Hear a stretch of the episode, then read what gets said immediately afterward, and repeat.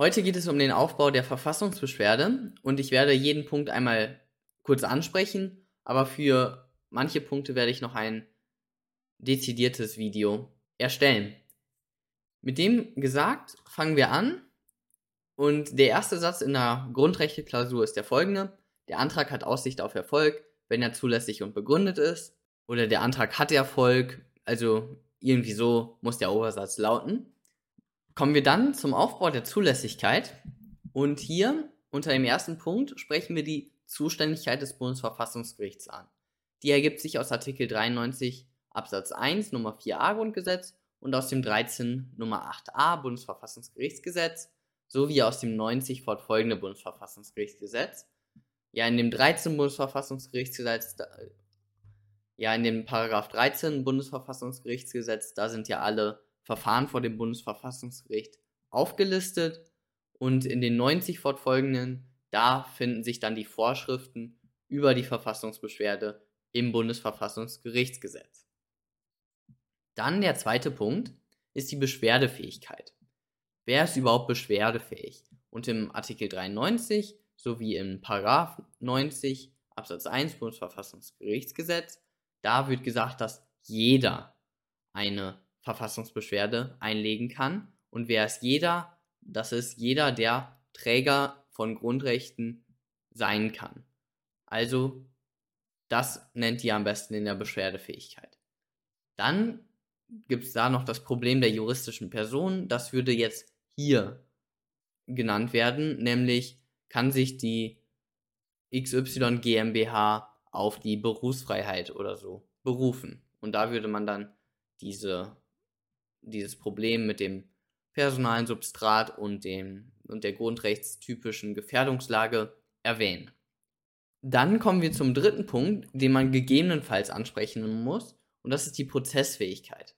Den könnt ihr in ein, zwei Sätzen oder in einem Satz am besten, könnt ihr den immer ansprechen, wenn ihr Lust habt, weil bei einer volljährigen Person ist das überhaupt kein Problem. Aber es gibt hier eben das Pro Problem bei der Prozessfähigkeit mit den Minderjährigen, beziehungsweise der Grundrechtsmündigkeit. Kann sich eine 13-Jährige auf die Religionsfreiheit berufen? Kann ein 8-Jähriger sich auf die Versammlungsfreiheit berufen? und so weiter. Das würde man in diesem Punkt ansprechen. Dann der vierte Punkt, das ist der Beschwerdegegenstand. Und das ist in 90 Absatz 1 Bundesverfassungsgerichtsgesetz geregelt. Und danach ist jeder Akt der öffentlichen Gewalt ein tauglicher Beschwerdegegenstand. Das bedeutet jeder Akt der Legislative, Exekutive und Judikative. Und so solltet ihr es dann auch am besten in der Klausur hinschreiben. Und dann sagt ihr eben, Vorliegend liegt ein Akt der Judikative vor, wenn es eben, wenn man sich gegen ein Gerichtsurteil wendet. Oder gegen ein Gesetz bei dem Akt der Legislative. Und so weiter. Dann die Beschwerdebefugnis. Und das ist auch meistens der größte Punkt in der Zulässigkeit. Und die ist im 90 Absatz 1 Bundesverfassungsgerichtsgesetz geregelt. Und hier spricht man einmal die Möglichkeit der Grundrechtsverletzung an. Also dass der X hier in seinem, in seiner, in seinem Grundrecht auf Religionsfreiheit zum Beispiel verletzt wurde, ist nicht ausgeschlossen. Das, irgendwie sowas, natürlich noch ein, zwei Sätze mehr, schreibt man in der Möglichkeit der Grundrechtsverletzung.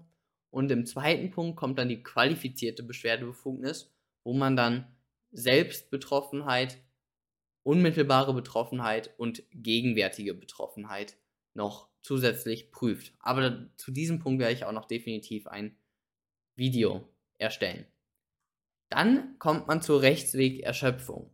Die ist im 90 Absatz 2 Bundesverfassungsgerichtsgesetz geregelt und man muss erst den kompletten Rechtsweg beschreiten und dann kann man sich erst an das Bundesverfassungsgericht wenden. Zum Beispiel bei den Verwaltungsgerichten müsste ich erst zum Verwaltungsgericht, dann zum Oberverwaltungsgericht und dann zum Bundesverwaltungsgericht. Und danach könnte ich dann erst zum Bundesverfassungsgericht die Verfassungsbeschwerde einreichen. Aber man muss die Subsidiarität beachten. Was bedeutet das? Es gibt Punkte, auch zum Beispiel im Grundgesetz geregelt, wo das Gesetz sagt, dass es noch andere Wege gibt, die diesen Rechtsstreit aus dem Weg zu räumen. Und die muss man auch noch vorher in Anspruch nehmen. Und wenn man die auch dann in Anspruch genommen hat, dann ist auch die Subsidiarität erfüllt und dann kann man vor das Bundesverfassungsgericht gehen. Also, man muss einmal den Rechtsweg erschöpfen und die Subsidiarität sagt, man muss auch noch alle anderen Wege, diesen Rechtsstreit aus dem Weg zu räumen, muss man auch in Anspruch nehmen. Aber natürlich, meistens, wenn die Rechtswegerschöpfung schon gegeben ist, dann gibt es meistens keine weiteren Wege, den Rechtsstreit aus dem Weg zu räumen. Also normalerweise, wenn Rechtsweg erschöpft ist, ist auch die Subsidiarität erfüllt. Aber es gibt halt einige spezielle Fälle, dazu werde ich dann auch ein Video machen, wo man dann noch andere Wege hat, den Rechtsstreit aus dem Weg zu räumen.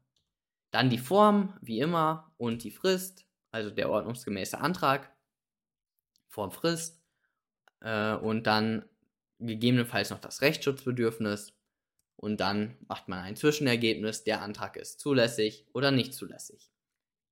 Dann kommt man zur Begründetheit und bei den Freiheitsgrundrechten macht man im Schutzbereich Eingriff, verfassungsrechtliche Rechtfertigung und bei den Gleichheitsgrundrechten Ungleichbehandlung und verfassungsrechtliche Rechtfertigung. Und dann kommt man eben zum Ergebnis, der Antrag ist auch begründet und dementsprechend ist der Antrag zulässig und begründet und hat Aussicht auf Erfolg. Oder eben ist unbegründet und hat keine Aussicht auf Erfolg. Okay, das war's auch schon wieder vom heutigen Video und wir sehen uns beim nächsten Mal. Bis dann.